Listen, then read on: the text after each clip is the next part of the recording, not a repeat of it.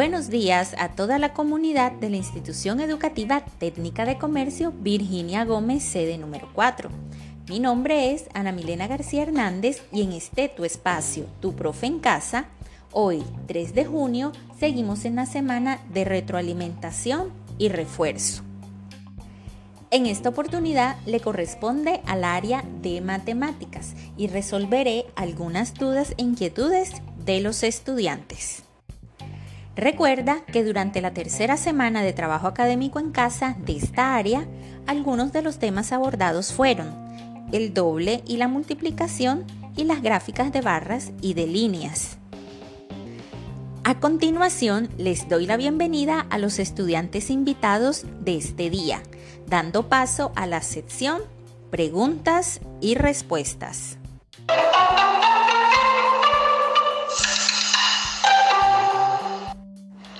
Buenos días, profe. Mi nombre es Kira Pereira Infante. Profe, le quería decir que tengo una duda, es que no encuentro la diferencia entre una gráfica de barra y una gráfica de línea. Hola, Kira. La diferencia entre estos dos tipos de gráfica es la forma como presentan la información recolectada y su mismo nombre nos da una referencia. La gráfica de barras muestra la información con unas columnas verticales y las gráficas de líneas presentan los datos con una serie de puntos conectados mediante una sola línea.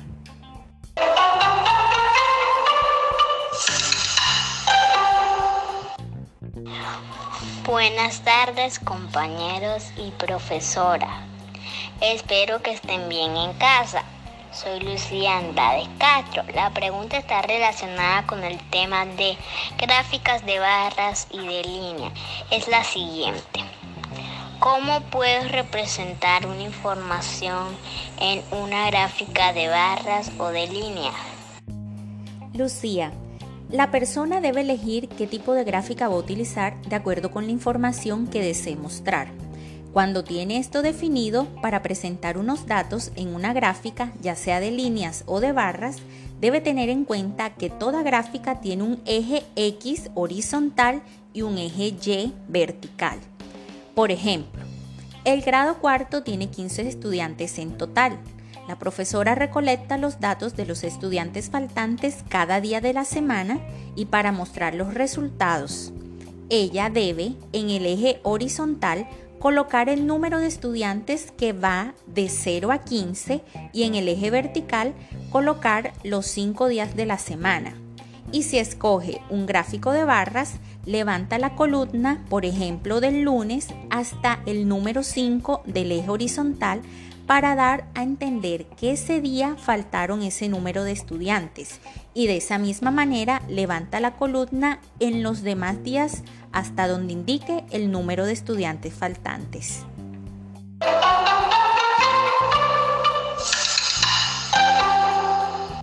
Buenos días, mi nombre es Luis. Yo quiero que me expliquen sobre la gráfica de línea, ya que al colocar los puntos se me dificulta ¿Dónde lo debo poner? Muchísimas gracias. Hola Luis. Para contestar tu pregunta, tomemos el ejemplo anterior.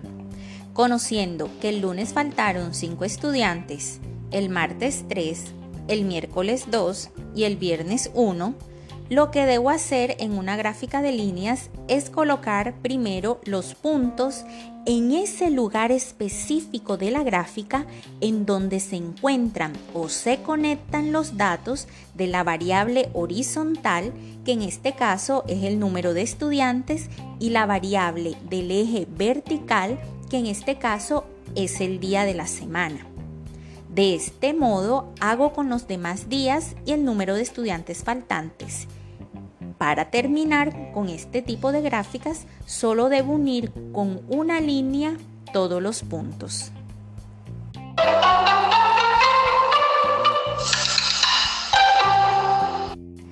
Para finalizar esta sección, tenemos una pregunta más. Buenos días, señor. Mi nombre es Lauren Valenzuela. Señor, me gustaría que usted me explique en la tabla de los miembros de la familia la columna del total, ya que no la hice correctamente. Gracias.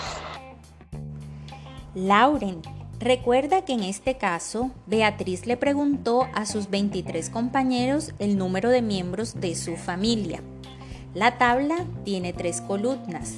De izquierda a derecha, la primera columna tiene el número de miembros de la familia con los datos 2, 3, 4, 5 y 6. Luego, en la columna de recuento, debías completarla con el número de estudiantes que respondieron que tenían esos números de miembros en su hogar, es decir, la frecuencia.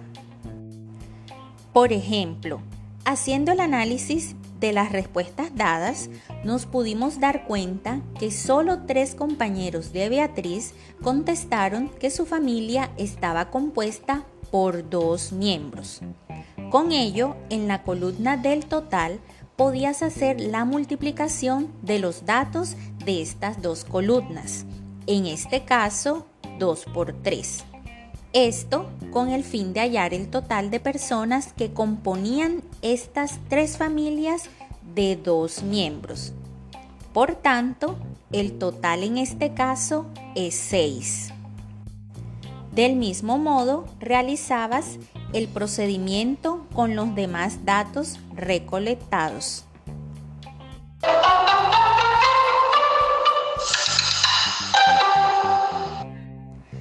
Muchas gracias a las preguntas de todos los estudiantes invitados del día de hoy de cuarto B. Espero haber sido de gran ayuda. Puedes repetir este podcast tantas veces como lo creas necesario.